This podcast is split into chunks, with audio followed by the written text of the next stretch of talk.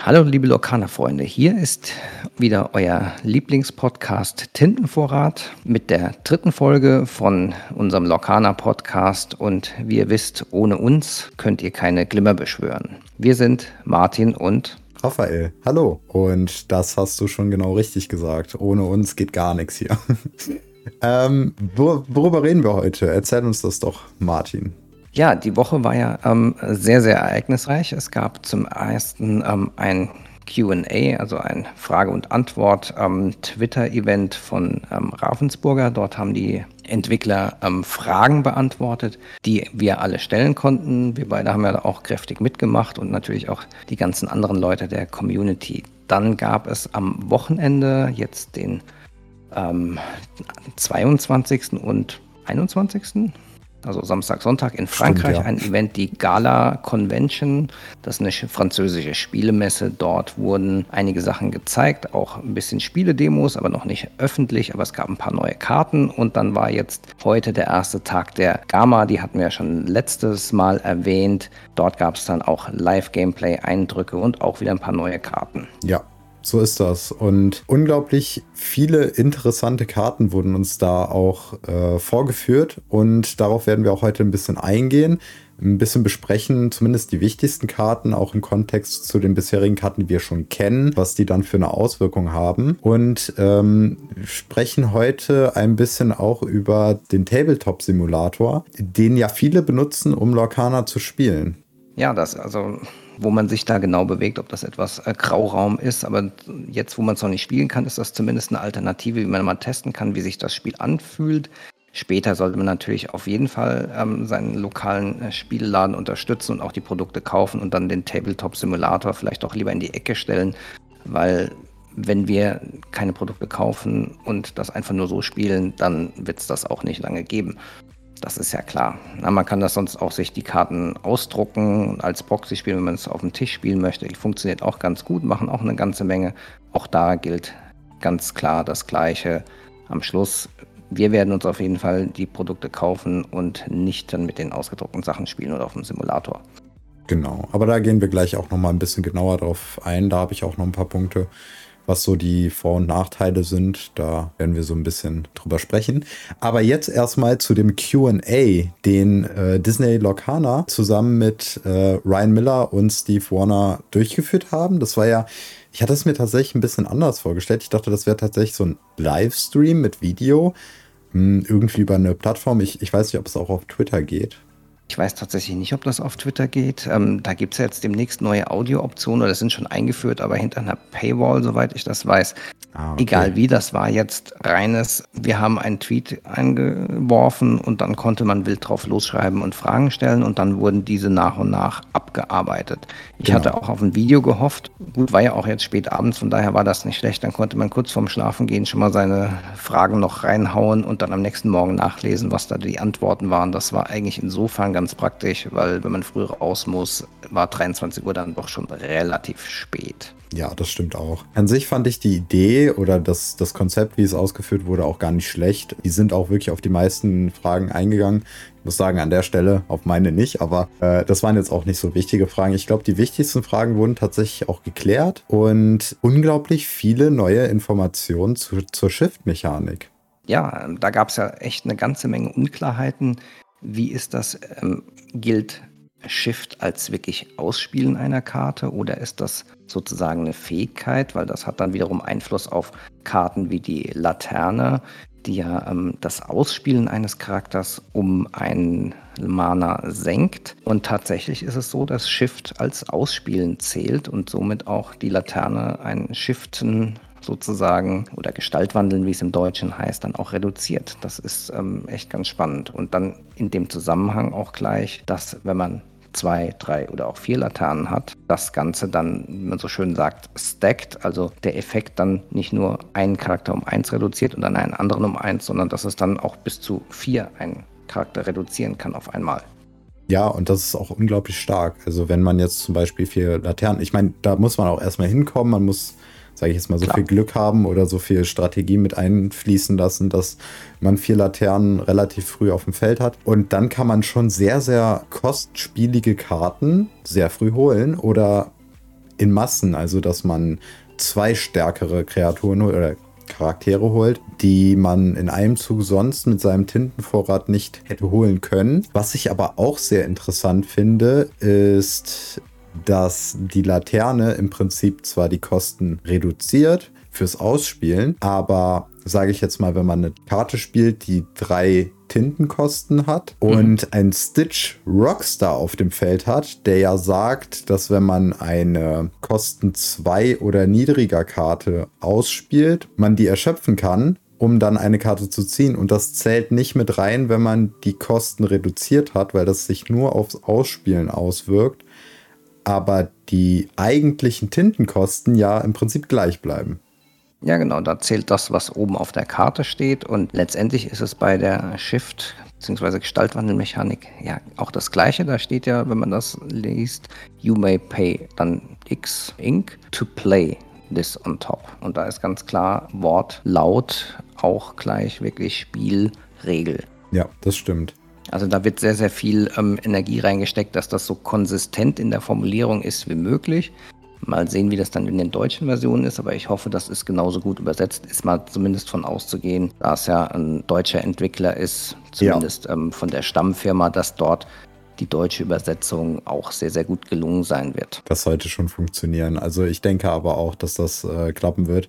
Da brauchen wir uns, glaube ich, gar keine Sorgen bei Lorcana machen. Wie gesagt, es ist Ravensburger, die das Spiel produzieren und vermarkten. Also dementsprechend, das wird, glaube ich, schon funktionieren.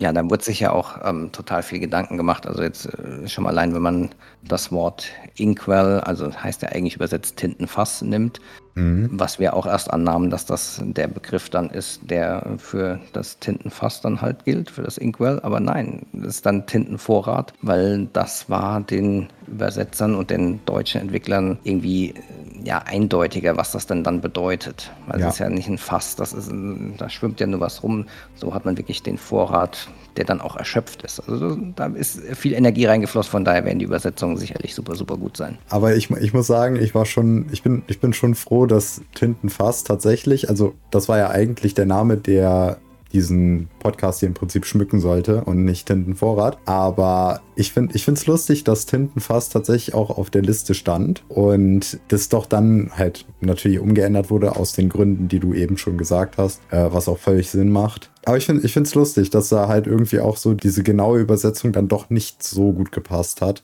Ja, das ist ja, was auch eine Übersetzungsmaschine macht, macht eine Wort für Wortübersetzung zum guten Teil. Und da kann halt dann doch äh, manchmal die Maschine nicht das so gut wie dann wirklich ein Sprachgebrauch ist. Das stimmt. Nochmal zurück zur Shift-Mechanik. Da ist ja auch noch ganz spannend, wenn sozusagen Karten, man spielt die ja auf eine andere Karte drauf, wenn man Gestalt wandelt. Und was dann passiert, wenn die Karten dann vom Spielfeld genommen werden oder zurück auf die Hand, das ist ja auch super spannend. Das war ja ganz lange klar. Das haben, als wir einmal ausgetestet haben, ja auch falsch gemacht. Ja. Erklär das mal, was wir da jetzt mit den Karten machen müssen. Also wenn wir eine Shift-Karte, also eine Karte mit Gestaltwandel, ausspielen wollen über diese Mechanik, dann können wir sie auf eine Karte mit dem gleichen Hauptnamen, also sage ich jetzt mal, man hat einen Stitch auf dem Feld schon liegen, dann kann man einen Stitch Rock, Rockstar, Gott, schwieriges Wort, äh, Stitch Rockstar drauf Gestalt wandeln. Dafür zahlt man dann im Prinzip weniger. Das steht dann aber, aber auch auf der Karte drauf. Und dann legt man den Stitch halt nicht ganz normal aufs Feld neben den anderen Stitch, sondern da oben drauf. Und dann bildet sich halt logischerweise ein Stapel Karten. Halt in dem Fall nur zwei Karten, aber es können natürlich auch mehr sein, weil soweit ich weiß, gibt es da auch keine Begrenzung. Das war nämlich meine Frage an Disney Lorcaner, ob es da eine Begrenzung gibt, wie oft man eine Karte auf ein anderes shiften darf. Wird es ja wahrscheinlich nicht geben, weil da steht, spiele es auf einen anderen Stitch zum Beispiel auf. Genau, richtig. Und welcher das dann ist, ist ja dann am Schluss wurscht. Da steht jetzt nicht, ähm, muss alleine liegen oder so, sonst hätten man das sicherlich ähm, ganz eindeutig formuliert. Ja, ihr spielt also diesen Stitch mit Gestaltwandel auf den anderen Stitch und habt diesen Stapel Karten auf dem Feld. Und je nachdem, was der Gegner jetzt damit anrichtet, passieren verschiedene Dinge sagen wir mal, der Gegner fordert euren Stitch heraus mit einem seiner Charakter und gewinnt diese Herausforderung.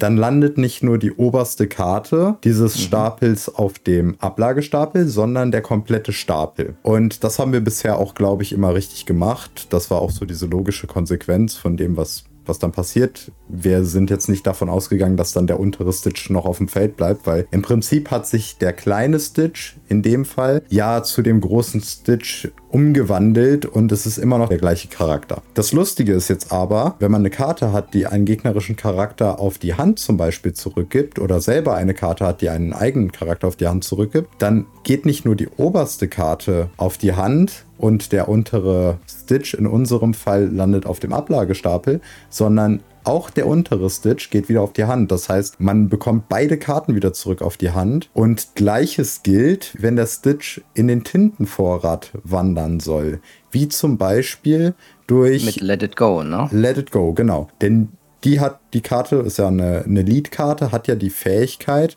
dass man einen Charakter nur des Gegners oder auch eines von, von einem. Man kann selber. auch die eigenen wählen, ist Chosen Character. Genau. Dass der ausgewählte Charakter in den Tintenvorrat des Besitzers wandert. Und da ist es ganz lustig, weil bisher ist man immer davon ausgegangen, dass die oberste Karte in den Tintenvorrat wandert und dann war es halt so, dann hat der Gegner halt eine Tinte mehr und die untere Karte landet dann im Ablagestapel. Aber tatsächlich landen auch beide im Tintenvorrat. Und genau das ist der Punkt, wo man dann anfängt, abzuwägen, macht es Sinn, je nachdem wie viele Karten unter diesem Shift-Charakter drunter liegen, macht es Sinn, dem Gegner diese Karte in den Tintenvorrat zu legen, weil der hat dann einen unglaublichen Boost, äh, einen unglaublichen Vorteil, vielleicht teilweise gerade am Anfang, was die Tinte angeht. Oder halt was die Handkarten angeht, was auch ein großer Punkt bei Lorcana ist. Ja, ja. Ich weiß nicht, ob man jetzt ähm, Let It Go ähm, auf eine kleine Kreatur spielen würde. Man nimmt ja in der Regel was Großes weg. Die kostet fünf Tinten. Also es ist ja schon ein sehr teurer Spruch. Klar, man kann einen anderen Charakter dafür ähm, erschöpfen, um das zu singen, aber der muss ja auch fünf oder höher haben. Man macht ihn damit ja aber auch verwundbar. Also das ist. Und man kann nichts anderes mehr damit machen. Ja, ja, erstens das, aber was ich da viel wichtiger finde, ähm, was wir auch so ein bisschen beim Spielen gemerkt haben, es ist unheimlich wertvoll, diese Aktion, das Erschöpfen, weil das ist nicht wie beim Magic, wo man den Charakter dreht, ja, dann ist er halt gedreht, nächste Runde dreht man zurück, sondern man macht ihn absolut verwundbar. Der Gegner ja. kann dann mit ihm interagieren. Und andererseits ist er ansonsten vor vielen, vielen Dingen, nämlich genau vor dem ähm, Duellieren oder ähm, Herausfordern, Herausfordern ähm, geschützt. Und das ist nicht zu unterschätzen, dass ähm, dieses Erschöpfen eigentlich relativ hohe Kosten mit sich bringt. Plus man kann halt, wie ich schon meinte, nichts anderes machen. Man kann keine Legenden damit äh, erschaffen, was halt dann am Ende auch so das Ziel des Spiels ist. Da muss man halt wirklich echt abwägen, lohnt es sich, diese Karte zu spielen? Und jetzt ist halt noch so ein Gegenargument dazu gekommen, wenn der Gegner einen Gestaltwandelcharakter auf dem Feld hat. Und wie gesagt, da muss man halt echt mittlerweile abwägen. Aber andersrum macht das ganze Shift-Charakter oder Gestaltwandelcharakter unglaublich stark. Also äh, rein vom Aspekt her, bevor wir diese Regel kannten, war ein Shift-Charakter ja sowieso schon stark, weil man konnte ja, sage ich jetzt mal, einen starken Charakter früher rausholen, weil es halt im Prinzip diese geringeren Kosten dann mit sich trägt für einen Boost, Angriff und Willenskraft oder vielleicht sogar Legendenpunkten. Weil das mit den geringeren Kosten ist ja auch so ein bisschen eine Milchmädchenrechnung. Du musst ja erst den kleinen bezahlen und dann den großen und ja, aufgerechnet ähm, ist es meistens das Gleiche, aber man hat halt einen sehr, sehr starken Charakter viel, viel früher auf dem Feld, als man es ursprünglicherweise konnte. Man zahlt aber auch den Preis, dass man zwei Handkarten dafür einsetzen muss. Also von daher ist es eine starke Mechanik, aber es, sie hat auch ihre Kosten. Ja, das stimmt. Auch wenn man sie etwas verteilt bezahlt. Ja. Also, und was beim Shift mir jetzt noch eingefallen ist, ähm, was auch noch wichtig ist, was ja auch unklar war, alle Effekte, die auf der unteren Karte sozusagen liegen. Schaden, ob sie erschöpft ist oder vielleicht auch andere Statuseffekte werden sozusagen mit auf die obere Karte übernommen. Ist dann nicht sozusagen, dass man durch das Gestaltwandeln heilen kann oder ähnliches, sondern das ist dann alles oder nichts. Man nimmt das halt mit, was der andere schon mitbringt. Ja. Weil er ist, entsteht ja sozusagen daraus. Also für alle, die es halt von Pokémon anders kennen, ich glaube, wenn man da ein Pokémon entwickelt, dann äh, wird irgendwie werden die Statuseffekte oder so weggelegt und äh, weiß gar nicht, ob der Schaden geheilt wird, aber jedenfalls läuft das dann ein bisschen anders. Bei, ähm, ich glaube, der Schaden wird geheilt. Genau, und bei Lorcana ist es halt im Prinzip so, Gestalt wandelt ihn halt, aber den Schaden nimmt er mit und wenn er erschöpft ist, wird er dann auch erschöpft gespielt oder kannst du den dann gar nicht drauf spielen? Der wird dann auch erschöpft gespielt. Das ist okay. auch, wenn jetzt ähm, ein erschöpfter Charakter sozusagen durch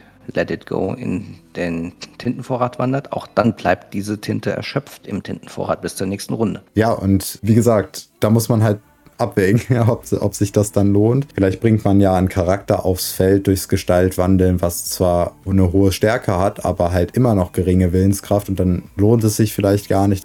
Ja, in dem Zusammenhang ist dann wirklich, finde ich, ähm, eine Karte, die vorher so für mich relativ unspektakulär wirkte, die Kokoten hat Basket. Ähm, extrem stark, weil jedes Mal, wenn man einen Charakter ausspielt, wird ein Charakter um zwei geheilt, mhm. würde dann ja auch den Shift-Charakter betreffen. Und das ist extrem stark für eine Zwei-Tinten-Karte. Ähm, ich glaube, das wird ein richtiger Staple, also eine Karte, die in vielen, vielen Decks oder in fast allen Decks am Anfang zu sehen sein wird. Zumindest in der Farbe, genau. Ja, es ist eine Saphir-Karte weil das passiert wirklich. Es passiert nicht einmal pro Zug, sondern das passiert jedes Mal, wenn du einen Charakter ausspielst. Und gerade wenn du so ein Deck spielst, wo du weniger kost kostige Charaktere hast, wo du vielleicht mehrere in einem Zug spielen kannst, dann deckt sich das ja. schon. Ja, ja, auf jeden Fall. Und da hat man auch gemerkt, ähm, finde ich, dass ähm, es so ein paar, ja, Grenzen gibt von Willenskraftwerten, also wie viel Schaden man einstecken kann, die extrem relevant sind. So zwei Schaden, das hat man relativ schnell ausgeteilt. Da gibt es ja auch ähm, in Stahl den ähm, Fire the Cannons Spruch, der zwei Schaden austeilt.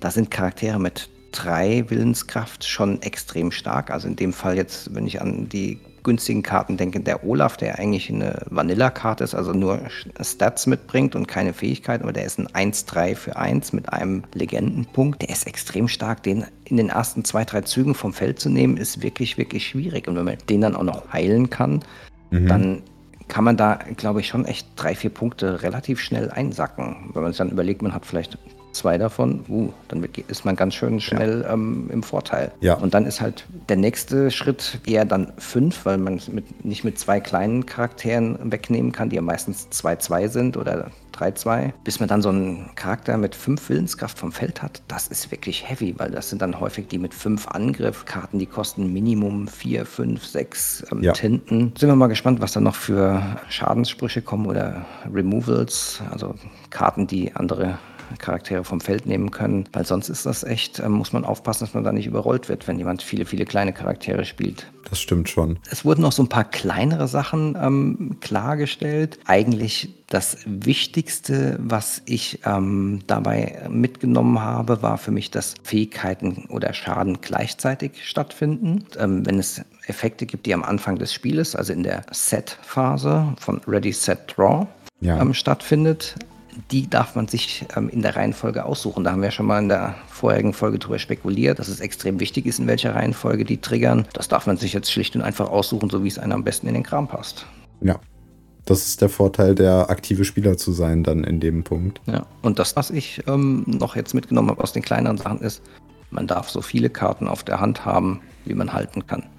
Ja. Da ist nur die Physik das Limit. Ja, das, war, das fand ich auch ganz lustig, wie die da darauf geantwortet haben, dass es halt irgendwann sehr schwierig wird, die Karten zu halten, wenn es zu viele werden. Ja, das war meine Frage, die sie beantwortet haben. ja. Äh, zusätzlich dazu habe ich noch äh, etwas aufgeschrieben. Und zwar gab es eine Frage zu, wenn ein Charakter eine Aktion ausführt, darf er danach noch eine Aktion ausführen? Das wäre zum Beispiel jetzt in meinem Denken wichtig für zum Beispiel eine Moana, die ja die genau. Fähigkeit hat, wenn du eine Prinzessin, wenn du mit einer, wenn du, oder du kannst mit einer Prinzessin, sage ich jetzt mal, irgendwie questen und dann wird die ja erschöpft. Und wenn du dann Moana auch erschöpfst oder damit questest, dann kannst du alle anderen Prinzessinnen wieder bereit machen. Und ja. dann wäre ja im Umkehrschluss wieder die Möglichkeit offen, dass man damit angreift, zum Beispiel. Oder nochmal questet oder eine Fähigkeit benutzt. Genau, richtig. Aber diese Frage wurde dann auch gestellt, ähm, ob man eine zweite Aktion mit einem Charakter ausführen darf. Und die wurde beantwortet mit, sobald ein Charakter eine Runde im Spiel war und seine Tinte getrocknet hat, darfst du nur eine Aktion pro Runde damit ausführen. Herausfordern, erkunden oder halt in der bereiten Position lassen. Okay, gut. Also, weil sonst, äh, das war schon so ein bisschen in meinem Hinterkopf, ähm, habe ich zwei, drei Moanas auf dem Spiel und dann mache ich mal Prinzessin auf Erkundung schicken, ja. ready machen, wieder die Prinzessin losschicken, wieder ready machen. Ich meine. Also mal Frauenpower am Start. Ja, ja, ich meine ich mein halt, alleine schon die Moana hat ja drei Legenden. Das heißt, wenn du ja. drei davon auf dem Feld hast, hast du schon neun nur mit denen. Plus dann noch die, die Prinzessin, die du vielleicht auf dem Feld hast und äh, alles, was du davor schon hinbekommen hast. Weil bis du drei Moanas auf dem Feld hast, hast du schon ein paar Karten gespielt und hast was ja. vielleicht schon das eine oder andere Mal questen. Aber egal wie, bleibt maximal einer am Ende des Zuges, wenn du mit denen auf Erkundungstour ähm, gehst, ähm, erschöpft da liegen, weil das ist auch eine Prinzessin. Ja, das also stimmt. Egal wie, extrem stark. Hat halt von den Werten her mit 1,6 zwar sehr hohe Willenskraft, aber halt kaum Angriff. Ja, gerade weil du jetzt über Karten redest, wie Moana, die sich auch selber beeinflussen kann, ist mir da gerade noch eine Karte, eine Karte aufgefallen. Pascal war das, glaube ich. Ah, ja, natürlich. Der kleine Chamäleon aus Tangled war das, glaube ja, ich. Das ist ja Rapunzel. Ja, genau, Rapunzel, neu verföhnt. Und der. Bescheuerter Titel, aber echt ein guter Film. Ja, tatsächlich schon.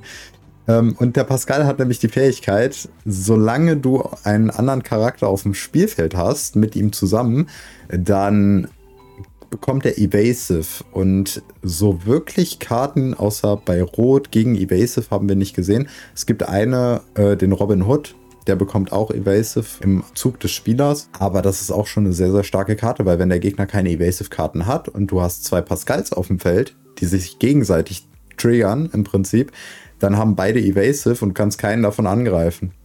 Und er kann die ganze stimmt. Zeit auf ähm, Legendensuche gehen. Das ist echt stark, ja, weil die ganzen wendigen Charakter, wie der Evasive heißt, ähm, sind echt teuer. Da gibt es ja Goofy, ähm, ja. der teure Mickey. Das heißt, ähm, selbst, selbst wenn du Rot spielst, weil Pascal ist eine 1, äh, also eine One-Drop-Karte, die, die kannst du für eine Tinte spielen. Und wenn du Pascal relativ früh aufs Feld bekommst, musst du, muss der Gegner trotzdem warten, bis er seine Evasive-Karten bezahlen kann mit Rot. Zumindest bei den Karten, die wir aktuell kennen. Es fehlt noch eine ganze Menge an Karten, die wir noch. Äh ja, wir haben jetzt ja 70. Also ja. da ist noch ein bisschen Luft nach oben. Ja, und dann ist, wie vorhin schon erwähnt, halt ähm, so eine Karte wie Fire the Cannons, die zwei Schaden macht, extrem mächtig, weil man damit eigentlich ähm, eine Reaktion hat. Ja. Weil sonst gibt es ja wirklich, wie du sagtest, in den anderen Farben außer Rot gibt es ja, Robin Hood und Simba fällt mir noch ein. Stimmt, Simba hat auch ähm, wendig, wenn er challenged. Ja. Du kannst ja ein Dragonfire auf Pascal anwenden. Ja, super. Fünf Tinten für so einen kleinen 1 1 Chamäleon dann. Ja. Ist aber auch die ganze Erde drumherum verbrannt. So, dann gehen wir direkt im Anschluss vielleicht mal auf die neuen Karten ein. Oder hast du noch eine Regel? Nee, ich glaube, da haben wir jetzt das Wichtigste besprochen. Wer das sich nochmal durchlesen möchte, auf The Gamer gibt es ähm, eine ganz nette Zusammenfassung. Dieses QA werden wir in den Show Notes verlinken. Da sind noch ein paar kleine Details, das nochmal zum Nachlesen. Wenn das jetzt ein bisschen schnell war und ihr die Karten auch nicht kennt, nochmal das nachvollziehen wollt, ähm, ist das gut aufgeschrieben. Und du hast auch, glaube ich, auf ähm, Instagram auch so ein kleines Video zu den wichtigsten Fragen gemacht. Ja, es, auch es war kein Video, es ist tatsächlich so eine Slideshow. Da könnt ihr einfach durchsliden und einfach mal gucken, äh, was da für Fragen stehen. Und die sind auch alle auf Deutsch übersetzt. Falls äh, ihr es nicht so mit dem Englischen habt, ist das auch kein Problem. Da stehen auch eigentlich so die wichtigsten Fragen, die wir auch jetzt teilweise besprochen haben, drin. Aber wie gesagt, sonst der Artikel, schaut da gerne mal rein. Ja, und dann war ja am letzten Wochenende die Gala. Da haben wir sechs neue Karten bekommen. Es war eine französische Messe, wie wir vorhin schon erwähnt haben. Und da hat ein Community Content Creator für Locana @lorcanafr auf Twitter. Ausgeschrieben heißt der kann oder der die Seite im Prinzip Lorcana France TCG. Und wie Martin gerade sagen wollte, der hat uns halt die ganze Zeit mit begleitet, mit mit äh, hat uns mit Informationen gefüttert, sage ich jetzt mal, auch mit neuen Karten und Sachen, die wir, also Karten, die wir vorher nicht kannten und Eindrücke, wie so eine Messe auch aussehen kann, weil bisher hatten wir noch nicht wirklich so eine große Messe gesehen, wo Lorcana groß drin war, wo man irgendwie neue Karten sehen konnte und die Leute da, ich weiß, durften, durften die da auch spielen bei der Gala? Ja, das war ja eine genau. Fachbesuchermesse und ähm, ich habe auch einen Post gesehen mit jemandem, der da so ein Deck in der Hand hatte. Was da ganz spannend war, auf der Rückseite von den Karten war dann unten schön klein aufgedruckt Demo. Also mhm. so, dass man die dann auch nicht ähm, später benutzen kann und soll vielleicht auch verhindern, dass die irgendjemand mitgehen lässt, weil dann ganz klar ist, woher die sind. Aber was wir jetzt von der Messe heute gehört haben, haben die da auch echt wie die Schießhunde aufgepasst, dass da keine irgendwelche Karten einsackt. Ja, die haben das, da schon ein bisschen ähm, drauf, drauf geschaut, ne? Also kann ich mhm. verstehen, weil im Endeffekt ist das Spiel erst in Wann? Moment. 100 Tagen, ja. In 100 Tagen, genau, da kommt es raus. Und da ist es klar, dass die Leute nicht schon irgendwie an echte Karten drankommen sollen. Bis auf die D23-Karten, die es auch schon länger gibt. ja, so seit September halt. Ja, 9. Genau. September war das, ne? Genau.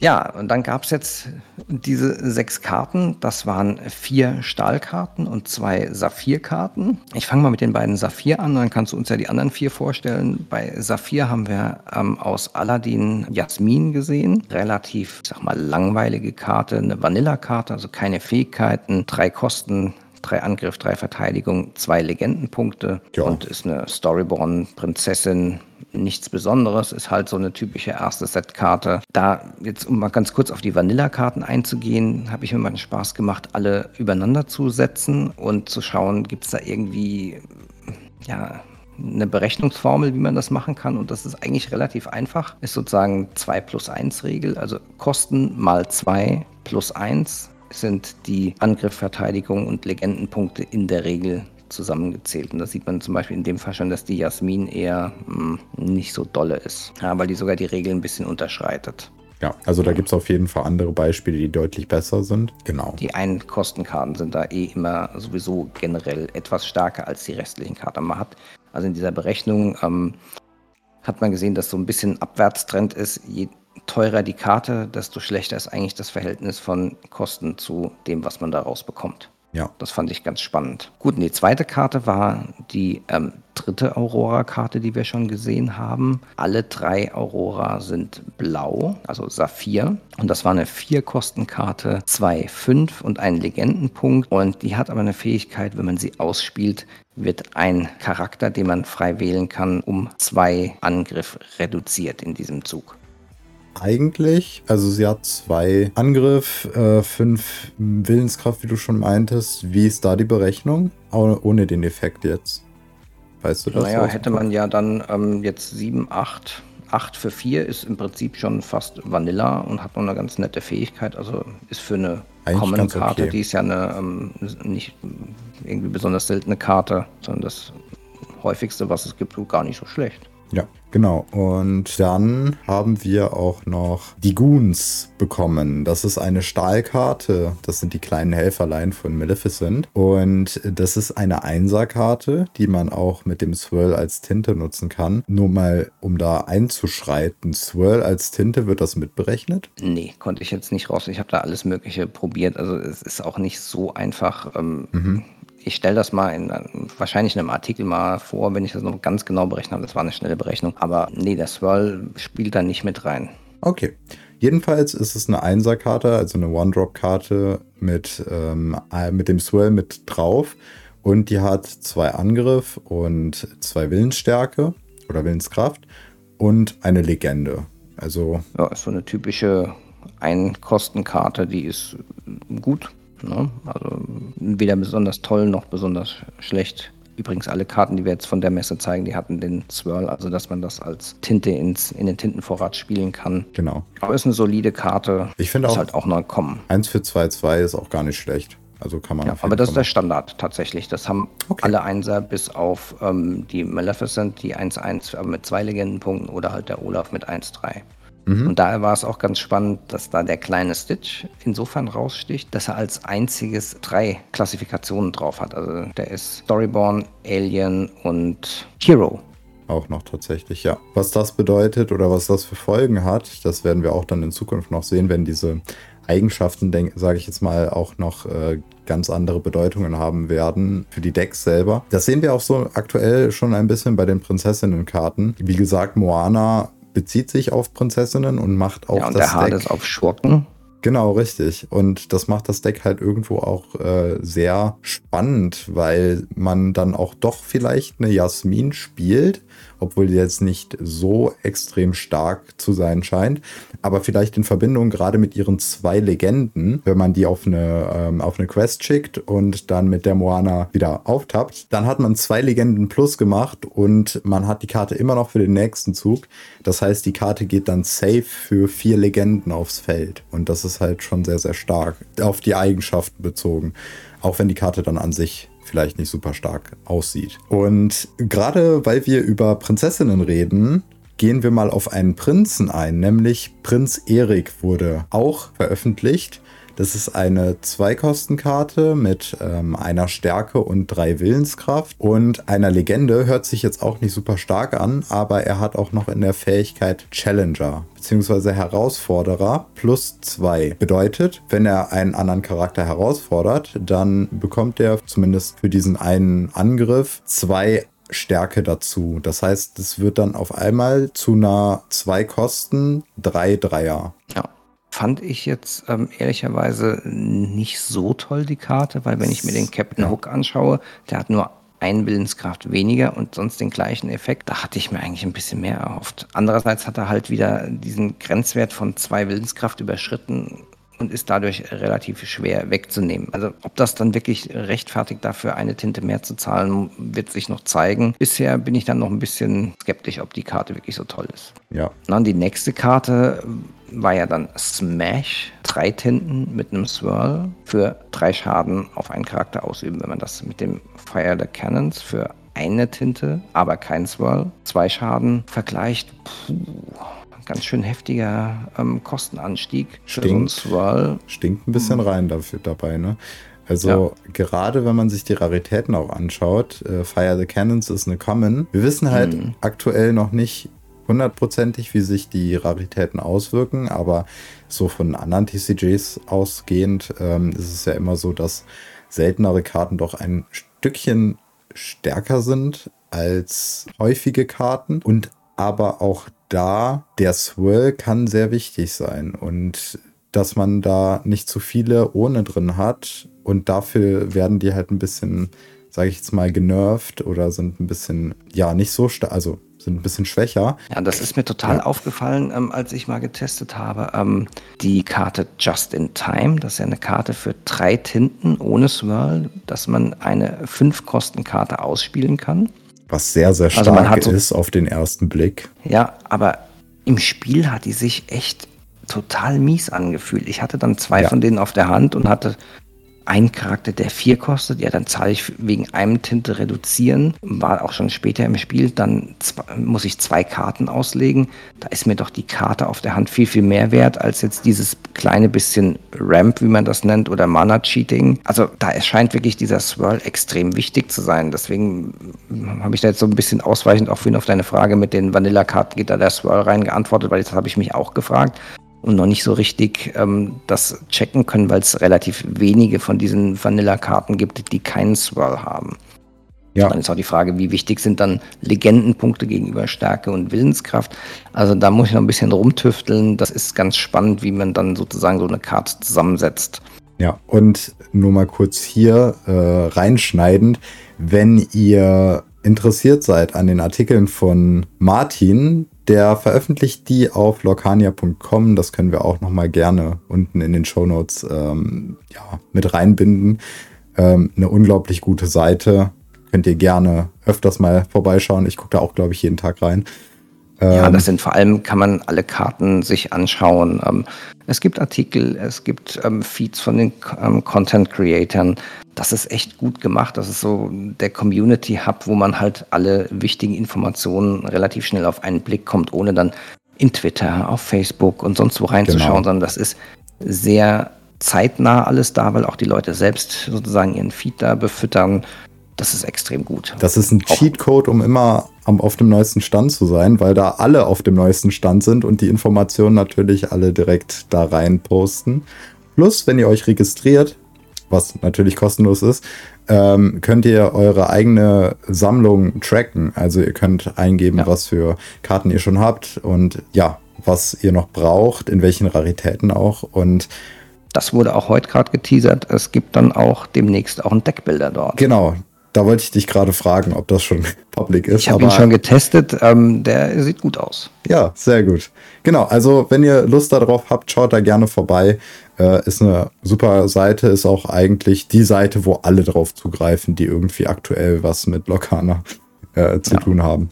So, aber weiter mit den neuen Karten. Wir haben noch eine bekommen, nämlich das Beast. Und das ist eine 5-Kosten-Karte, kostet also 5 Tinte, hat wieder den Glimmer, wie der Martin eben schon erwähnt hat, und hat 4 Stärke und 4 Willenskraft, was sich erstmal im Vergleich zu der Tinte nicht so stark anhört. Zwei Legenden könnt ihr damit produzieren und die Fähigkeit Break.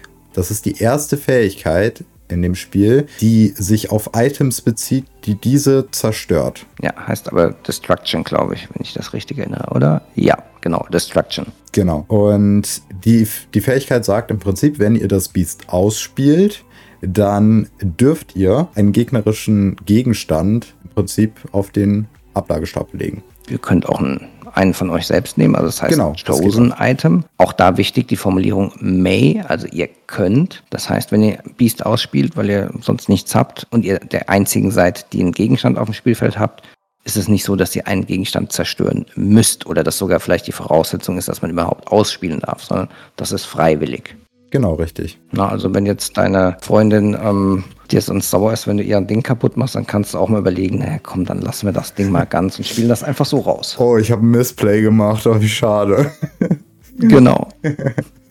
äh, so, nochmal zur Erklärung. Missplay ist im Prinzip, wenn man äh, einen Fehler macht während des ähm, Spielens, wenn man, während man, weiß ich nicht, am Zug ist und eine Sache andersrum zum Beispiel hätte machen können und das eine bessere Folge ja, eine bessere Spielabfolge gewesen wäre, dann genau, ist richtig. es aber halt so gespielt. Also da gibt es so die, ja, ich weiß nicht, ob sie sogar geschrieben ist, die Regel, aber so, wenn man eine Karte loslässt, gilt sie als gespielt oder als benutzt. Ja. Solange man sie noch in der Hand hat und damit rumfuchtelt, ist es noch kein Spielzug. Genau, aber das ist natürlich auch eher wichtig für bei so Events, Turnieren. bei Turnieren. Wenn ihr bei eurem Laden um die Ecke oder bei eurem Local Game Store spielen geht, dann wird es sicherlich, wenn ihr etwas neuer seid und noch nicht so ganz regelfest seid, die meisten nicht interessieren, ob ihr da jetzt die Karte ausgespielt habt und sie wieder auf die Hand nimmt. Wenn ihr nicht fragt, also klärt das immer mit eurem Gegner ab. Meistens sind die Leute auch sehr zuvorkommend und dann ist sowas ja. okay. Braucht da auf jeden Fall gar keine Angst haben. Davor hatte ich nämlich tatsächlich früher immer Angst, dass ich da irgendwie habe ich mir total den Kopf gemacht, dass ich nichts falsch mache und dann habe ich nie nachgefragt, ob ich das wieder irgendwie revidieren kann und das war aber dann tatsächlich immer in Ordnung und irgendwann hatte man es drauf und da hat man die Fehler auch eh nicht mehr gemacht. Also habt da keine Angst, fragt einfach nach, das ist eigentlich völlig okay. Genau. Und das war es eigentlich, was wir von der Messe in Frankreich bekommen haben. Da gab es dann letztendlich als einziges noch ein bisschen ähm, Artwork-Update für Captain Hook, Captain of the Jolly Roger. Mhm. Auch eine spannende Karte eigentlich, ähm, die nämlich ähm, eine Vier-Tintenkarte ist, ohne den Swirl, 3-4, ein Legendenpunkt. Und wenn man sie ausspielt, kann man einen Fire the Cannons, also diesen Schadensspruch, wieder auf die Hand zurücknehmen. Das ist, glaube ich, extrem stark. Ja, also, das ist, das ist extrem stark, aber die Karte ist sehr gebunden an Fire the Cannons. Ja. Mm, was ich immer sehr schwierig bei TCGs finde. Es sind meistens auch nicht so die guten Decks. Also klar, für den Anfang wird das sicherlich gut sein und wenn man das richtig mischt und äh, richtig das Deck baut, dann kriegt man das schon öfters hin. Aber Karten, die an andere Karten gebunden sind, sind meistens von sich aus schwächer aber ja. dann in Verbindung mit der Karte im Vergleich stärker als normale Karten. Aber wie gesagt, da auch wieder gebunden an die andere Karte. Und das ist halt so ein bisschen dieses, muss man auch wieder abwägen, ob sich das lohnt. Ja, also ist halt eine sehr abhängige Karte und wird dann, je mehr Karten es auch sonst noch gibt, wahrscheinlich insgesamt weniger gespielt werden. Da ist dann ja. so ein andere, ähm, also das ist ja eine Stahlkarte, da gibt es von Ember ein, den kleinen Hades nenne ich ihn im Moment, das ist auch vier Tinten, kein Swirl, 3-2 nur, aber der hat eine unheimlich starke Fähigkeit, dass er einen anderen Charakter, egal welchen, vom Ablagestapel wieder auf die Hand zurücknimmt. Also sozusagen Card Draw oder beziehungsweise sogar selektiver Card Draw. Ja. Ähm, für das ist im jetzigen Status, was wir so wissen, was an Nachzugkarten gibt, schon sehr, sehr stark. Habe ich mal mitgespielt, hat sich mächtig angefühlt. Und man ja. kann dann den großen Hades drüber shiften. Der dann aber auch eine was. unglaublich starke Fähigkeit hat. Also ja. das ist schon sehr interessant, was wir bisher so von Lorcana gesehen haben. Ich bin sehr gespannt, was auch noch in der Zukunft kommt. Wir reden jetzt ja. gleich noch über die Gamma-Karten und ähm, schauen uns da die, die Karten nochmal im Vergleich an, auch zu den jetzigen Gala-Karten. Aber ich habe irgendwie immer noch das Gefühl, dass so viel mehr starke Karten auf uns warten, die wir noch gar nicht kennen und die dann vielleicht doch so Farben, die man bisher noch gar nicht so in Erwägung zieht, wie zum Beispiel mhm. Grün, also Smaragd, ja. doch dann vielleicht spielstärker macht, weil bei Smaragd kennen wir bisher immer noch nur sechs Karten. Das ist ja, echt aber unglaublich. Ich finde Smaragd echt gut. Also ich habe mal ein Deck Probe gespielt, das war mit Smaragd und das hat sich wirklich gut angefühlt. Das war Smaragd ähm, und Bernstein. Das war echt wow. Da war ich äh, super überrascht. Ich glaube auch Jumba Yokiba ist eine der stärkeren, oder? Von den Fünfern. Ja obwohl es nur ein Vanilla ist, hat halt die typischen Vanilla-Stats. 5 Ink, Swirl, 4, 5 und 2 Legenden. Also wir dieses mal 2 plus 1 erfüllt der. Ist eine gute Karte. Aber wie du auch sagst, ich glaube auch, dass da noch eine ganze Menge kommt. Wir haben bisher eine einzige legendäre Karte gesehen. Das ja. ist der Mickey, der große Mickey mit seinen 8. Ich meine, ähm, die Maleficent auch, ne? Der Drache. Stimmt. Stimmt, zwei haben wir gesehen. Okay. Genau. Sind beide in Ruby, also rot. Ja. Na, bin ich mal gespannt. Und sonst haben wir jetzt in der letzten Zeit überwiegend halt kommen, ankommen, haben sozusagen die Basis, auf der das ganze Spiel aufbaut, gesehen. Und ich glaube, die wirklich spannenden Effekte, die das Ganze dann ähm, sozusagen den Leim zwischen den ganzen Brettern bildet, ähm, das kommt jetzt dann irgendwann noch. Ich meine, ja. wir haben ja jetzt noch. Ich meine, ich meine, den Leim, den Leim haben wir ja jetzt schon. Uns fehlen jetzt noch die Bretter. Ja, oder so. so ähm, Na gut, um das jetzt vollständig zu machen, die zweite ähm, Artwork-Update war noch für den Donald Duck. Auch ein einfacher genau. Vanilla-Charakter 2, 2, 3, 1 in Ruby. Ja. Mal gucken. Genau, ist Gut. auch eine okaye Karte. Also ist, glaube ich, auch etwas, etwas schwächer als sonst, oder? Also. ist halt bisher, ja, ist halt bisher die einzige in ähm, Rubin, die wir in, haben, die nicht vier oder mehr kostet. Ja, das stimmt. Das macht ihn unglaublich Sachen. stark. so, Nee, aber das ist tatsächlich so. Das ist echt krass. Trotzdem wird Rubin sehr gerne gemischt mit anderen Farben. Ja, klar, weil es halt die einzige Farbe ist, die richtig ähm, Hard Removal hat. Also ja. mit dem Drachenfeuer und dem Maleficent, dass man wirklich eine Karte einfach vom Spielfeld runternimmt, ohne Wenn und Aber, nicht auf Schaden basierend, weil es das in den anderen Farben eigentlich nicht gibt. ja. ja. Das ist schon krass. So, gehen wir mal vielleicht auf die Gamma ein. Gamma Expo, die heute und morgen stattfindet. Richtig, genau. Für, für uns heute und morgen, eigentlich gestern und ich weiß gar nicht, nee, heute und morgen für die Amerikaner und halb gestern und halb heute äh, ja, für, also für uns. Wie auch immer. Genau, da haben wir zum Beispiel eine Ariel. Willst du darüber reden? Ja, Erstmal auch hier nur zwei Farben, die wir bekommen haben. Wieder kein Rubin und kein Smaragd, sondern ähm, Bernstein und Amethyst. Und Ariel ist ein Bernstein-Charakter. Vier 3-4 mit zwei Legendenpunkten ankommen in Bernstein, wie schon gesagt. Und eigentlich, ähm, sie heißt als Untertitel On Human Legs, also auf menschlichen Beinen. Sie ist in der Geschichte dann schon von Ursula mit Beinen versehen worden, hat aber ihre Stimme verloren und entsprechend die Fähigkeit heißt Voiceless. This character can't exert to sing songs.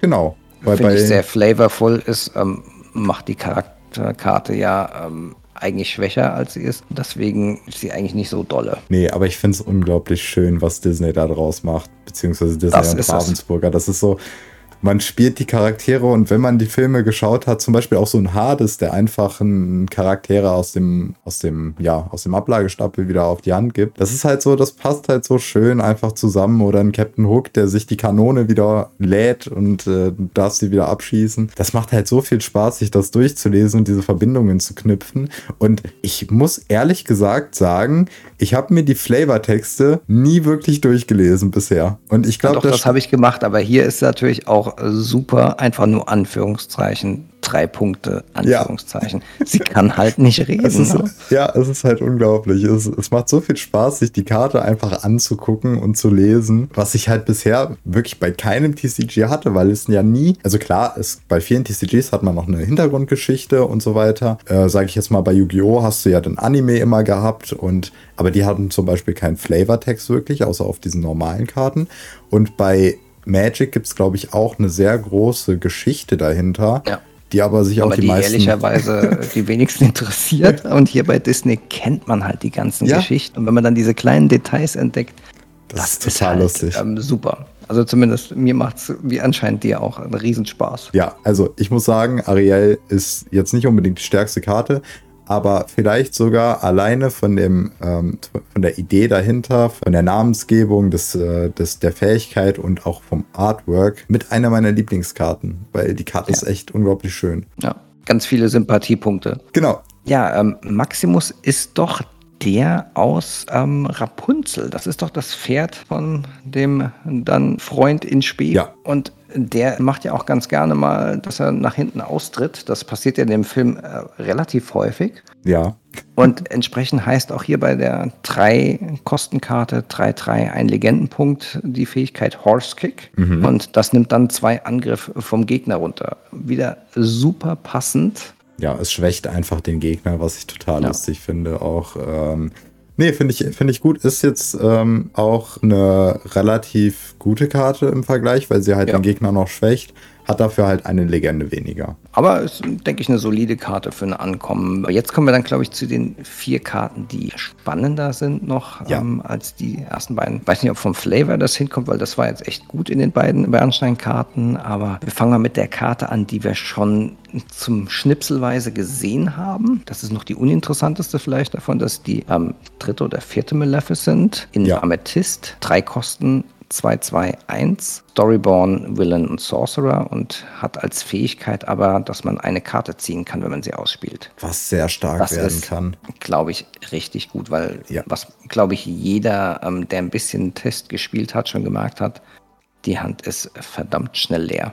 Die Hand ist nach dem dritten, vierten Zug leer. Also da ja. ziehst du immer eine Karte nach. da sind solche Karten unglaublich stark. So eine Karte wie Maleficent, das ist ja im Prinzip umgerechnet einfach nur eine Karte weniger im Deck, weil du ja aus einer Karte ziehen zwei Karten rausholen kannst.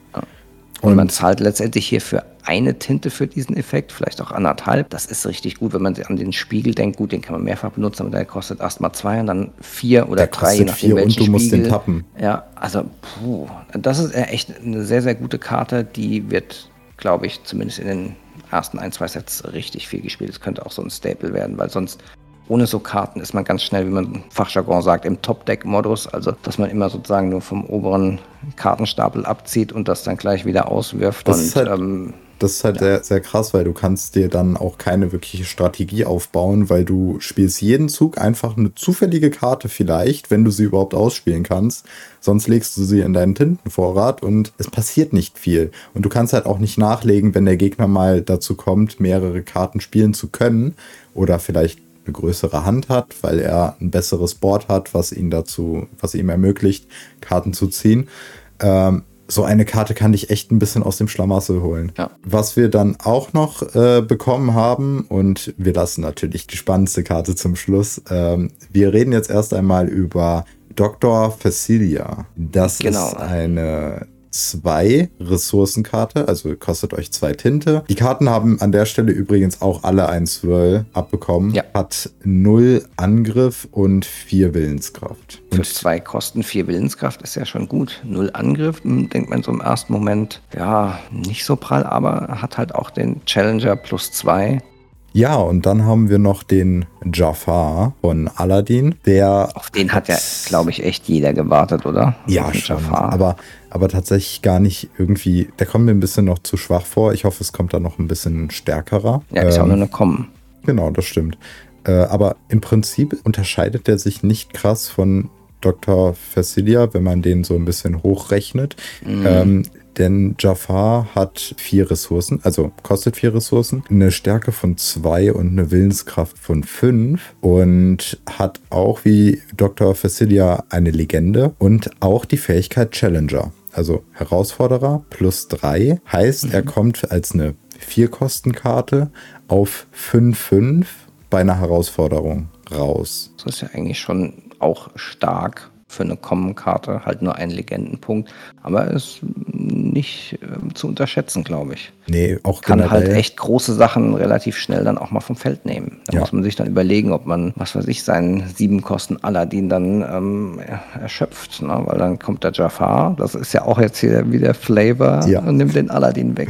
Das ist halt total lustig. Ich glaube, auch während des Spiels, wenn du ähm, so dein Board aufbaust und es sich dann so überlappt mit den Geschichten, dass du tatsächlich irgendwie so ein Schurkendeck spielst und dann halt einen Jafar auf dem Feld hast zum Beispiel und der Gegner, weiß ich nicht, ein Aladdin und dann wirklich diese Herausforderung, das ist irgendwie total cool. Das ist halt etwas, was andere Spiele einfach nicht bieten können, weil Disney baut auf so einem riesigen Universum, in dem wir aufgewachsen sind, auf. Das ist total krank.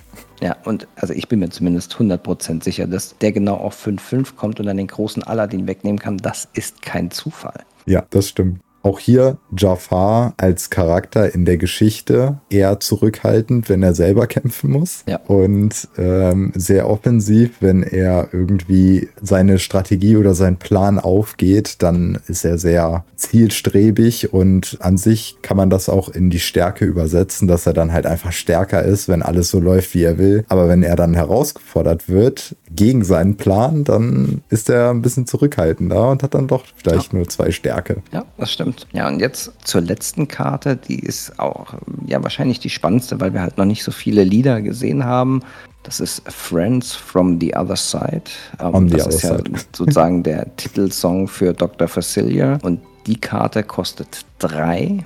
Ist wie gesagt ein Lied, also man kann sie auch ausspielen, ohne ähm, seinen Tintenvorrat zu erschöpfen, wenn man einen Charakter, der drei oder mehr kostet, erschöpft. Und die zieht mal zwei Karten. Sehr stark. Im dritten Zug. Gerade da, wo es anfängt, schwierig zu werden mit den Handkarten. Ja. Und Letztendlich muss man dabei aber beachten, zwei Karten ziehen heißt ja letztendlich die eine Karte in der Hand ersetzt und eine zusätzlich.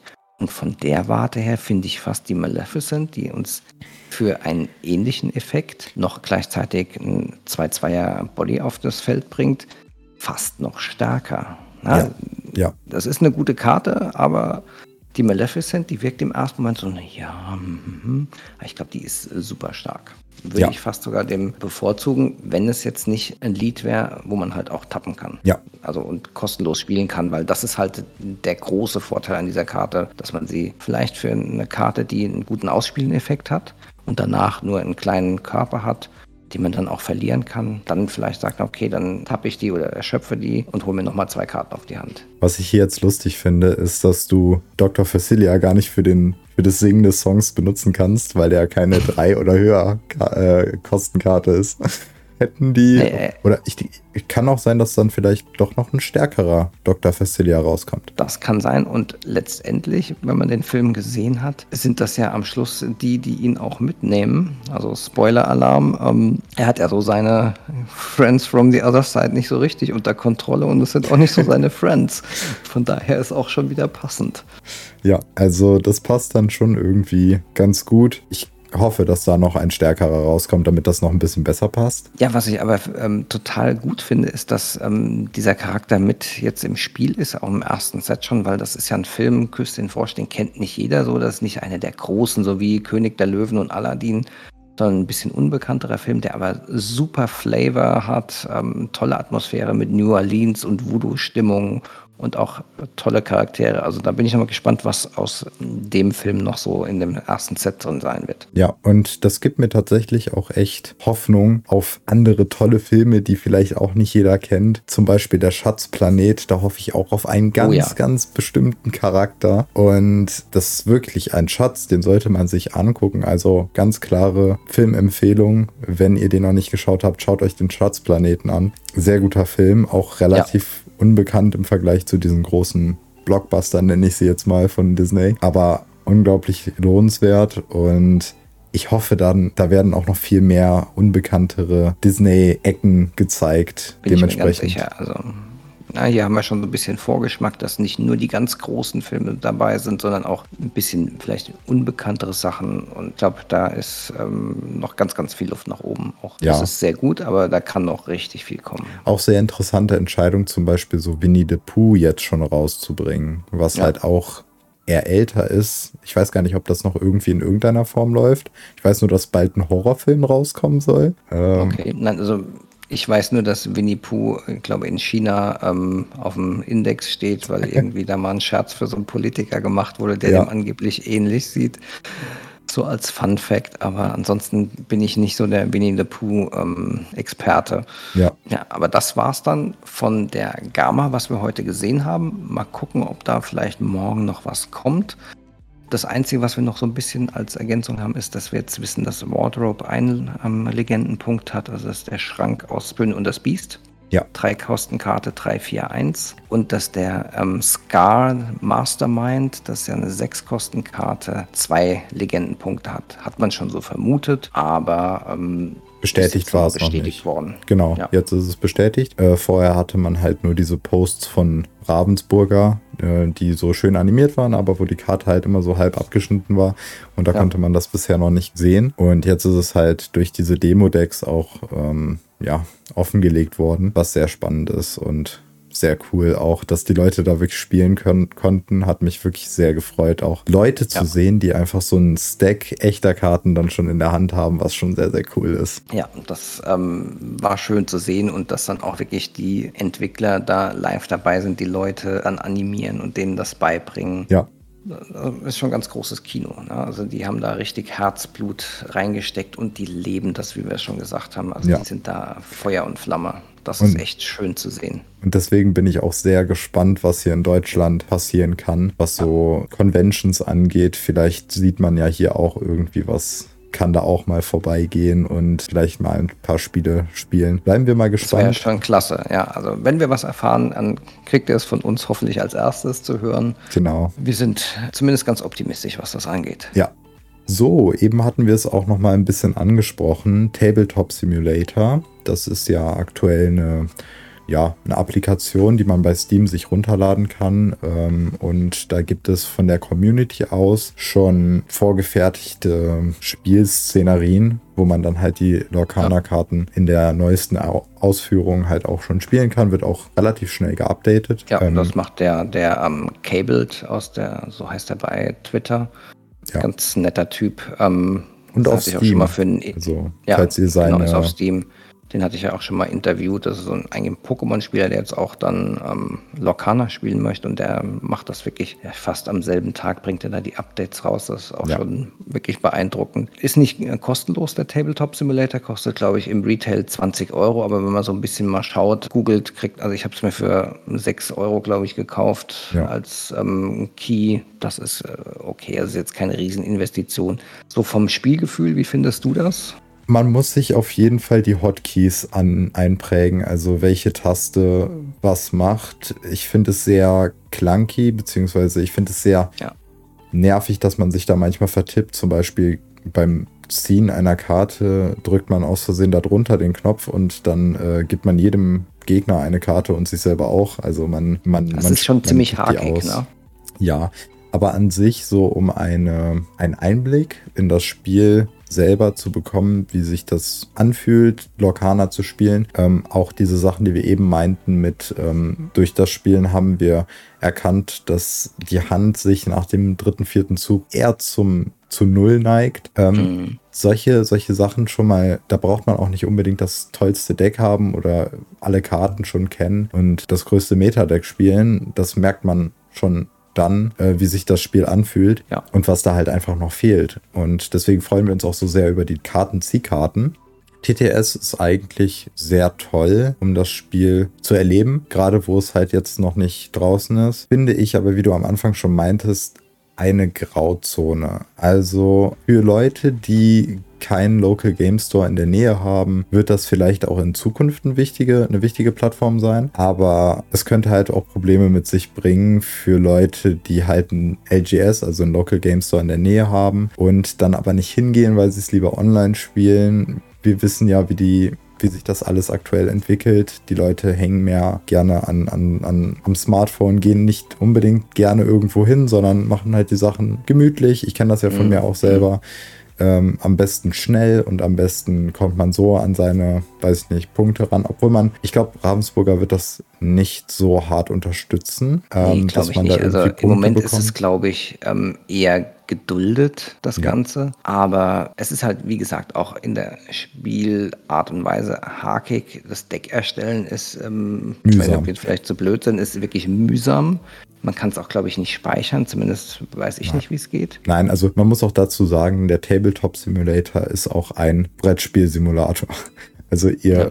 ihr könnt da Schach spielen. Das ist halt eigentlich, ihr könnt da Schach spielen, ihr könnt da Dame spielen, ihr könnt da alles Mögliche spielen. Also da gibt's Erweiterungen und community-basierte Spiele, die man da einfügen kann. Und der Tabletop-Simulator ist eigentlich nicht für so Kartenspiele und für Decks speichern gedacht. Aber es, ich finde es auch gut so, weil das wird dann Auf auch die Fall. Leute dazu bringen, tatsächlich einfach ihr Deck zusammenzubauen und mal kurz irgendwie in den Laden zu gehen und ein bisschen zu spielen, wenn dann mal ein Event ist. Er ist aber ausreichend dafür, um Decks auszutesten, zum Beispiel, um sich zu überlegen, was will ich bei meinem nächsten Event überhaupt spielen, ohne dass ich jetzt irgendwie zehn Leute anrufen muss, die dann mit mir verschiedene Decks austesten, kann man halt kurz, und deswegen haben wir das auch in äh, unserem Discord ein bisschen eingerichtet, dass wir ja so, eine, so, ein, so, ein, so einen Kanal anbieten, Ja, dass man sich halt melden verabreden kann zum Spielen. Kann. Mhm. macht Sinn, wobei ich, also wenn ich wirklich auf Online-Spiel gehen würde, ähm, würde ich es bevorzugen, wirklich meine Kamera hinzustellen auf eine Playmat und dann wirklich die Karten zu spielen. Das fühlt sich einfach viel, viel flüssiger Ja. an, wenn man ähm, dann einmal die Karten ausspielen kann. Ich habe das jetzt mal mit meiner Frau ausgetestet, ähm, mit ein paar ausgedruckten Karten. Das ist einfach, geht so viel leichter von der Hand, weil ah, wie, ich habe mich verklickt, oh, jetzt habe ich aus Versehen den Tintenvorrat aufbedeckt, was man ja gar nicht darf, weil das ist ja, alle Karten, die da drin sind, müssen verdeckt Ja. bleiben. Das war ja auch noch so eine Regelsache, die bestätigt wurde. Genau. Und äh, wie oft kam es davor, dass ich irgendwie den Tintenvorrat markiert habe und habe dann auf einmal alle aufgedeckt, anstatt sie zu tappen. Und ja man, Ja. man gewöhnt sich sicherlich dran, aber es ist nicht so dieses Flüssige, man sieht halt den Gegenüber auch nicht. Also es macht in Persona nochmal ganze Ecke mehr Spaß. Aber man kriegt halt, wie gesagt, wie du schon richtig sagst, ähm, das Gefühl. Und das ist äh, extrem wichtig, um einmal zu wissen, taugt mir das Spiel? Oder Mhm. ist das irgendwie vielleicht doch doof? Und ich muss sagen, mir hat es total getaugt. Also Ja, also es ist super zum Austesten. Es macht Spaß, das Spiel zu spielen. Und ich glaube, das ist auch so der große positive Punkt. Ist halt das Spiel selber, nicht der Tabletop-Simulator, sondern man hat die Möglichkeit, Dorkana zu spielen. Und das ist, es macht unglaublich viel Spaß. Auch wenn man noch nicht annähernd alle Karten kennt, man kriegt schon einen Einblick da rein und das, man kann es ausprobieren und das ist toll. Aber du hast jetzt gerade schon ähm, angesprochen, dass du mit deiner Frau gespielt hast. Und da kommen wir auch zu dem Punkt Proxy-Karten. Und das ist auch Ja, so ein Ding, ausgedruckte Karten. Äh, wir bieten auch an dieser Stelle wieder auf dem Lorcana Germany Discord bieten wir ja auch Proxy-Karten an, auch mit der Markierung Proxy drauf, damit die Leute das auch gut erkennen können und nicht irgendjemand sein, seine Proxy-Karte mit im Deck äh, reinschmuggelt auf irgendein Turnier oder sonst irgendwas, weil ich gehe stark davon aus, dass es nicht so hart kontrolliert wird. Ähm, ja, aber wenn da Großproxy draufsteht, dann Genau, deswegen machen wir das auch, aber auch nur auf diese Weise. Ja. Und aber das ist halt auch, wie du schon meintest, eine unglaublich tolle Weise, das Spiel auszuprobieren. Also zum Ausprobieren super. Ich weiß auch, die Proxy-Karten in dem Moment, wo das Spiel rauskommt, die wandern dann bei mir in den Müll. Ja. Aber man kriegt jetzt mal ein Gefühl dafür, ist das wirklich das Spiel, in das ich viel Zeit investieren möchte, ist ja auch wichtig. Also mache ich mir schon Gedanken drüber. Ist das jetzt so toll, dass ich da sage, hier bringe ich jetzt viel Energie mit dem Podcast rein? Und meine Antwort danach ganz klar, ja, das ist ein super tolles Spiel und deswegen werde ich auch diese Proxy-Karten, sobald ähm, das Spiel raus ist, wegräumen. Oder als Platzhalter für, weil, für den Ordner. Ja, oder als Platzhalter, aber ähm, ich möchte die Entwickler unterstützen, weil das ist einfach so ein tolles Spiel, was die ja. da jetzt auf die Beine gestellt haben. Das wäre ein, einfach nicht fair. Und ich meine, das kennt ja jeder. Wenn man, jeder macht ja irgendwas und wenn dann jemand anders das einfach kopiert, ist er ja auch nicht glücklich drüber und das sollte man nicht tun. Es ist sowieso ein Grauraum sicherlich. Andererseits schafft das jetzt schon eine gute Publicity, weil ich kenne jetzt noch keinen, der das gespielt hat und sagte, das fand ich aber jetzt doof. Ja, das stimmt schon. Es sind jetzt alle noch viel heißer da drauf. Ja. Sogar meine Frau fand es gar nicht so schlecht. Die hat noch nie so ein Spiel gespielt. Also ja, das, da war ich schon euphorisch sozusagen. Das bedeutet schon sehr, sehr viel. Nee, das, das ist echt ein, ein sehr, sehr spannendes Spiel. Also Lorcana macht sehr viel Spaß zu spielen. Ähm, und klar, die Sachen, die halt jetzt aktuell noch nicht so hundertprozentig sind, die merkt man, aber das sind halt Sachen, die wahrscheinlich daran liegen, dass wir halt, wie gesagt, nicht mal annähernd alle Karten kennen, die rauskommen werden. Ja. Und also was zum Beispiel noch nicht so ist, ist, ähm, ist relativ snowbally. Also sprich, wenn man am Anfang einen Vorteil sich erspielt hat und ich sag mal so zehn Lore-Punkte zu null vorne liegt, ist es super schwierig, das wieder aufzuholen. Ja. Also ich habe es einmal gegen dich geschafft, aber da hast du auch, glaube ich, echt schlecht gezogen. Ja. Ne? Ja, aber ähm, ich glaube, das wird dann, wenn man mehr Karten hat, die interagieren, also Zaubersprüche, Aktionen, dann besser werden. Aber ansonsten, ja, es spielt sich schön flüssig. Ja, mit einem klaren Ziel. Man weiß meistens, was man erreichen will. Und das ist halt eigentlich, wie du schon meintest, ist ein, ein, ein Spiel, was irgendwie auch nicht total nervt, wie wir es manchmal bei Magic zum Beispiel kennen mit den Ländern, wo man halt nichts ja, machen kann ja. und dann einfach da sitzt. Hat man bei Lorcana aktuell einfach nur, wenn man, wie gesagt, nicht genug Handkarten hat. Und das wird sich hoffentlich auch dann ändern. Zumindest haben wir jetzt ein paar Karten ge gesehen, die äh, in die richtige Richtung gehen. Und ja, Fazit daraus ist einfach, es sind gute Plattformen, um das Spiel anzutesten und ein bisschen näher zu kommen und sich schon mal ein Bild davon zu machen, was da später daraus wird. Aber am besten ist es halt, das Spiel selber in der Hand zu haben und, und, und die Karten und es ja. zu spielen. Und darauf wird es auch, denke ich, hinauslaufen. Und Ravensburger kann dann auch, wenn das Spiel dann draußen ist, so weit dagegen gehen, dass die dann sagen, okay, für Online-Spiele gibt es keine Punkte, damit könnt ihr jetzt nicht irgendwie aufsteigen oder so. Und ähm, auch alleine die Preise, die man auf so Events äh, mitnehmen kann, wie zum Beispiel so Promokarten oder so, kann auch sehr, sehr viele zu solchen Events anlocken. Ja, ähm, das wurde ja auch schon veröffentlicht. Ich weiß gar nicht, ob wir das schon erzählt haben, dass da drei Promokarten veröffentlicht wurden und dann gibt es auch noch Pins, also genau. Metallanstecker, genau. ähm, die man halt bekommt und relativ niederschwellig auch bekommt, jetzt zu Anfang zumindest erstmal. Ja. Selbst wenn man anderen was erklärt, kann man Punkte sammeln und kriegt dann wie auch immer das eine oder andere Item. Also das ja. ist ganz gut gelöst, erstmal Leute reinbringen. Ja, da gibt es aktuell Pins, äh, die wir vorher noch nicht gesehen haben. Also für die Promo-Aktionen dann halt als Preise in den Events. Die Karten selber haben wir aber schon gesehen. Ähm, ja. Und das finde ich auch sehr, sehr gut, dass da jetzt nicht irgendwie etwas Exklusives, Exklusives rauskommt, was du halt eine Karte oder einen Charakter, den du wirklich nur in diesem Event kriegst, sondern wir haben Isma gesehen, dann haben wir den äh, Detektiv Mickey gesehen als Promokarte mhm. und, und Hey Hey. Genau. Dieser Gockel aus ähm, Vajana heißt sie im Deutschen. Genau. Und das sind die drei Promokarten, die kriegt ihr aber auch ganz normal in The First Chapter, wenn ihr euch einen Booster kauft, ähm, wenn ihr halt die Karte zieht, aber vielleicht auch sogar in den Starterdecks oder in den Geschenkset oder Illuminierstruff, also überall, wo ihr Booster kauft oder halt vielleicht diese Karten in den Starterdecks drin sind, bekommt ihr die auch. Also ihr braucht euch da keine Sorgen machen, dass ihr nicht die Karte selber dran kommt, aber dann wird die Karte noch einen, weiß ich nicht, einen anderen Stempel drauf haben. So, ein, ja, die hat unten so einen Stempel, das ist dann ja OP, genau. glaube ich, so stilisiert und zählt halt auch zu dem Promo-Set. Da waren ja die von der D23, also die heißen 1-P1 und 2-P1 und das sind dann halt genau. halt die Nummer 8, 9 und 10. Genau, ja. Also die D23 waren die ersten Promos, an die ich auch gerne ran würde, aber sind halt schon weg. Und ähm, Das, ja. das wird dann weitergeführt im Prinzip in den Zahlen. Also die nächsten Promos, die dann vielleicht im nächsten Event dann darauf folgend rauskommen, werden dann wahrscheinlich, äh, wir, wir haben jetzt 10, ne? Mhm. Dann wird es dann 11, 12, 13 sein vielleicht. Und dann wird sich das so aufbauen. Dann kann man so auch noch nebenbei, wenn man Interesse daran hat, die Promos sammeln. Ja. Und vielleicht die, die 23 jetzt langsam doch ein bisschen zu teuer, aber.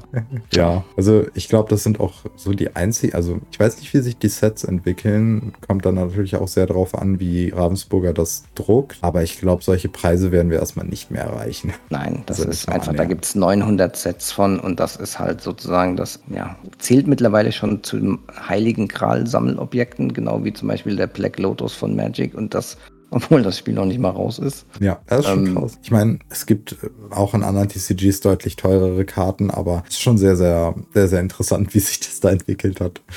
Also ähm, nur für die, die da vielleicht nicht so drin sind, ähm, wenn man so ein Set als PSA 10 ähm, erwerben möchte, jetzt ähm, zahlt man so irgendwas zwischen 20 und 25.000 Dollar. Für sieben Karten. Oder sechs? Sieben. Ja, sechs, sieben. Sieben. Also ja ja, je nachdem, wie man es sieht. Aber Wenn man den Mickey dazu zählt, genau. Ja. Und die wurden auf der D23 für 49 Euro das 6er-Set verkauft. Die Mickey wurde verschenkt. Genau. Und äh, zusammen sind die halt jetzt 20.000 um, um, den Drehwert. PSA 10, nur um das zu erklären, ihr könnt, wenn ihr eine wertvolle Karte zum Beispiel habt, meistens macht man das mit wertvollen Karten, könnt ihr das zu, einer, ähm, zu einem Unternehmen schicken, die schauen sich die Karte an, dann bewerten die die Karte auf Zustand und ähm, packen die dann in eine Plastikhülle aus die ihr die Karte auch dann im Anschluss nicht mehr rausbekommt, ohne diese Hülle kaputt zu machen. Und ja. in dieser Hülle ist noch ein Zettel, der meistens relativ schön irgendwie gestaltet ist. Bei PSA nicht unbedingt. Also PSA ist auch eines so, dieser Unternehmen. Genau, PSA ist eines dieser Unternehmen, die das machen. Und äh, die höchste Zahl oder die höchste Bewertung, die man bekommen kann, ist 10. PSA 10 ist halt also dann im Prinzip die beste Bewertung, die eine Karte haben kann. Äh, da muss die aber auch wirklich sehr, sehr gut sein. Die muss, wenn die äh, ausgestanzt wird aus der Vorlage, wenn die ausgeschnitten wird, muss die auch genau mittig sein und so weiter und so fort. Die bewerten das dann, dann schicken sie das an euch zurück und dann habt ihr im Prinzip einen Garant dafür, dass diese Karte auch wirklich in diesem Zustand ist und ihr da nichts dran verändert habt oder sie nicht mit der Zeit kaputt gegangen ist, weil sie ja in, eingeschweißt in dieser Verpackung ist. Genau. Und kriegt noch eine Nummer, die kann man dann auch eingeben, um zu prüfen, ist das denn auch wirklich eine Karte, die bewertet wurde. Ähm, klar, fälschen kann man sowas auch, aber ist, wenn man so die kleinen Feinheiten kennt, relativ schwierig zu fälschen. Mhm. Also dann ist es, die Frage, ist es dann auch wert, das zu fälschen. Ja. Von daher ist das was für den wirklichen Hardcore-Sammler als Wertanlage gedacht, weil auch so eine Bewertung, je nachdem, ähm, fängt an bei, glaube ich, 20 Dollar und kann aber auch deutlich mehr kosten. Ja, je nach das steigt, Wert der Karte. Genau, das steigt vor allem durch den Wert der Karte, wenn man jetzt eine 1000-Euro-Karte dahin schickt, was die Karten ja an sich aktuell schon wert sind, äh, wenn man die nicht graden gelassen hat oder so, ja, sagen wir mal zwischen 700 und 1000 sind ja ungefähr wert, dann erhöht sich der Preis auch echt immens, weil man ja auch noch eine Versicherung zu dem Versand dazu buchen muss und so weiter und so fort. Also da kommen ein paar Faktoren dazu, die man beachtet. Ja, und sie werden nur in Amerika bewertet. Also man muss das irgendwie noch darüber schicken. Gibt es zwar Zwischenhändler hier auch in Deutschland, die dann sozusagen im gesammelten Paket das dann rüber schicken, damit man das nicht selbst macht. Aber das ist schon super aufwendig ähm, und lohnt sich für die meisten Karten nicht. Ja. Gibt es auch deutsche Firmen, aber die sind halt dann nicht so anerkannt, ne? Ja, zum Beispiel äh, Card Market macht das tatsächlich seit neuestem auch. Ah, okay. Äh, die haben jetzt auch einen Grading-Service. Wie gesagt, PSA ist die bekannteste, das bekannteste Unternehmen und dementsprechend auch das vertrauenswürdigste, auch von den Bewertungen her, auch von der Art, wie sie die Karten bewerten. Also die sind sehr strikt im Vergleich zu manchen anderen Grading Services, ähm, was das Bewerten der Karte angeht. Und deswegen haben die sich so mit der Zeit einen guten Namen gemacht. Und Card Market jetzt zum Beispiel im Vergleich ist relativ neu. Man weiß nicht genau, wie, wie strikt die die Karten bewerten und dementsprechend sind aber auch diese Services nicht so teuer wie bei PSA und ihr müsst das Ding nicht nach Amerika schicken. Aber wenn ihr auf Nummer sicher gehen wollt und eine wirklich, wirklich, wirklich wertvolle Karte habt, dann schickt die am besten zu PSA und dann wartet ihr halt etwas länger und ihr zahlt ein bisschen mehr, aber am Ende habt ihr eine PSA-Karte. Ja, könnt ihr dann ja, weltweit anbieten. Das ist halt so der Industriestandard. Das gibt eigentlich nur noch Beckett, was dem ja. näher kommt. Die sind noch ein bisschen strenger. Also da wirklich ein 10, 10, 10, 10 zu bekommen, ist super schwierig. Ja, vor allem, weil du die ganzen Bewertungen auch, bei, bei PSA auch, ne? Aber ich glaube, bei Beckett hast du mehr Bewertungen, die du also bei PSA ist nur eine Zahl, bei Beckett sind es fünf oder sechs. Genau, da wird nochmal auch aufgelistet, wie die Ecken aussehen, wie die Ränder ja. aussehen, wie die Oberfläche aussieht. Man weiß nicht genau, wie die das machen, aber die schauen sich halt natürlich so im Licht an, ob da noch irgendwelche Fettflecken oder irgendwas kleinste Details sind, die nicht passen. Und dementsprechend bekommt ihr dann eine Bewertung und eine wirklich perfekte Karte zu bekommen, ist sehr schwer. Und da muss man aber echt sagen, gibt es auch einen deutschen Service, den ich mir mal angeschaut habe. AOG heißen die, also Absolute Objective Grading Die machen das ganz genau wie ähm, Beckett. Mhm. Super professionell sieht das aus. Du kriegst dann sogar einen Online-Key, so als ähm, B-Tag. Dann kannst du die Bewertung aufrufen. Da ist ganz genau aufgeführt, wie sind die Ränder in der Bewertung von 0 bis 100 und wie sie dann auf die Gesamtbewertung kommen. Also das ist so von den, sage ich mal, europäischen Bewertungsdingern das, was mit am solidesten den Eindruck macht. Aber frag jemand in Amerika, der wird dir so ein Ding nicht abnehmen, wird sagen, pff, interessiert mich nicht, nicht. Ja. ist kein PSA, kenne ich nicht. Genau. Genau. So. Und auch im europäischen Ausland. Ja. Gut, wir sind jetzt ein bisschen abgeschweift ähm, von genau. dem Ganzen. Nichtsdestotrotz, wenn ihr wirklich, wirklich, wirklich sehr wertvolle Karten habt und ich gehe da von Preisen von 500 ab 700 Euro aus, ja. dann lohnt es sich vielleicht, die Karten wegzuschicken. Das wird bei den meisten von euch, bei uns auch nicht, außer bei Martin, der hat die D23-Karten, ähm, nicht passieren. Und deswegen braucht ihr euch da gar nicht einen Kopf drum machen. Wir haben uns jetzt ein bisschen auch verredet, was das Thema angeht. Aber für die Leute, die tatsächlich äh, die, den einen oder anderen Schatz in ihrer Jahre alten äh, äh, Magic oder Yu-Gi-Oh! oder Pokémon-Sammlung liegen haben, schaut euch das Thema an. Ist sehr interessant, wenn ihr den Wert von der Karte tatsächlich er erhalten wollt. Oder ansonsten, wie gesagt, für die breite Masse eher uninteressant das Thema. Ja. War eine ganze Menge Stoff, ähm, aber ich hoffe, es war für euch genauso spannend wie für uns. Und also, wir hatten jetzt eine Menge Spaß auch daran. Wir hatten uns ja ursprünglich mal vorgenommen, ähm, so Karten zu besprechen, aber so wie es das jetzt heute entwickelt hat, so nebenbei ist das, glaube ich, am besten auch nicht so langweilig, ähm, sondern ja. also ich fand das jetzt super. Wenn euch die Folge gefallen hat, könnt ihr sehr gerne eine Bewertung dalassen. Wir würden uns auch darüber freuen, dass ihr beim nächsten Mal einfach wieder zuhört und äh, uns lauscht, was wir so zu erzählen haben. Wir suchen uns natürlich weiterhin spannende Themen, die euch aktuell äh, informieren und vielleicht auch interessieren können. Tintenvorrat ist der deutschsprachige Fan-Podcast rund um das Sammelkartenspiel Disney Lorcaner von Ravensburger. Egal ob Sammler, Casual oder Competitive, hier bist du richtig. Bei Fragen oder Anregungen schreib uns unter tintenvorrat at gmail.com. Tintenvorrat ist ein inoffizieller Fan-Podcast und steht in keinem Zusammenhang zur Walt Disney Company oder der Ravensburger Verlagsgesellschaft.